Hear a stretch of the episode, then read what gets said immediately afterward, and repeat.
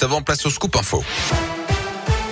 Et l'actu dans l'un, elle m'a connaît avec vous, Colin Cotte. Colin, bonjour. Bonjour Yannick, bonjour à tous. À la une de l'actualité aujourd'hui, un homme placé sous les verrous après une agression au couteau samedi soir à Bourg-en-Bresse. Les policiers sont intervenus au domicile de la victime, euh, touchée d'après elle aux jambes et au visage notamment. Le suspect était selon elle toujours présent dans le logement. D'après les indications de plusieurs témoins de l'agression, l'homme les avait accusés d'avoir volé son téléphone portable. Placé en garde à vue, il a été placé donc en détention provisoire.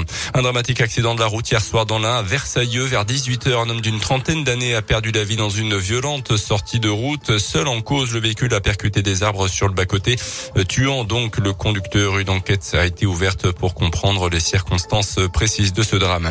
Lui avait menacé Jean Castex de lui couper la tête en décembre dernier dans un message posté sur Internet. Un habitant de Perona a été condamné à 900 euros d'amende d'après le progrès.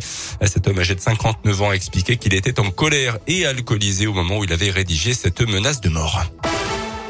Dans le reste de l'actu, Jean-François de Balance, un appel au vote. Le maire socialiste de Bourg-en-Bresse soutient Anne Hidalgo, mais la campagne de la candidate socialiste piétine en ce moment. La maire de Paris plafonne à 2% d'intention de vote dans les sondages.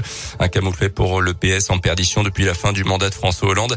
Mais pas de quoi inquiéter l'ancien vice-président du conseil régional de Rhône-Alpes qui a répondu à Radio Scoop. Jean-François Debat appelle simplement les électeurs de gauche encore indécis à aller voter. La campagne elle-même, sur le terrain, ça se passe bien. En revanche, la gauche ne se porte pas bien. C'est clair. Des millions de Français qui ont toujours voté à gauche et qui ont en général toujours voté pour le, Parti socialiste. Aujourd'hui, nous sommes affaiblis, on le voit, mais qui a pris notre place? Personne.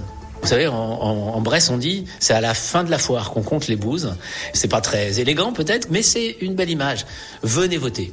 Euh, ne vous laissez pas abuser par euh, des, sondages qui sont certes déprimants, mais qui ne reflètent pas la, réalité. Ils reflètent le fait qu'aujourd'hui, beaucoup de gens de gauche sont comme vous, ils ne savent pas. Et donc, quand on ne sait pas pour qui on va voter, forcément, ça n'apparaît pas dans les sondages. Le premier tour de la présidentielle aura lieu le dimanche 10 avril. Une présidentielle occupée largement pendant cette campagne par le conflit en Ukraine. Une frappe de l'armée russe a détruit ce matin le siège de l'administration régionale de Mykolaiv, une ville proche d'Odessa, faisant au moins deux morts selon un premier bilan. Un bombardement intervient alors que les négociations ont repris ce matin entre les deux camps en Turquie. GRDF l'annonce ce matin dans le journal Les Échos. Il pourrait bientôt y avoir des réductions, voire des coupures de gaz l'hiver prochain. Scénario sur lequel travaille le distributeur en cas d'interruption totale ou partielle des importations de gaz russe.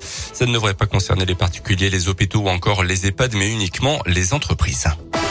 En foot, la défaite du FBVP hier soir en championnat contre le leader de National Laval de Buzyn. Les Bressans restent quatrième au classement et iront à Concarneau en fin de semaine. Et puis toujours en foot, l'équipe de France est à Lille ce soir pour un deuxième match amical de cette trêve internationale.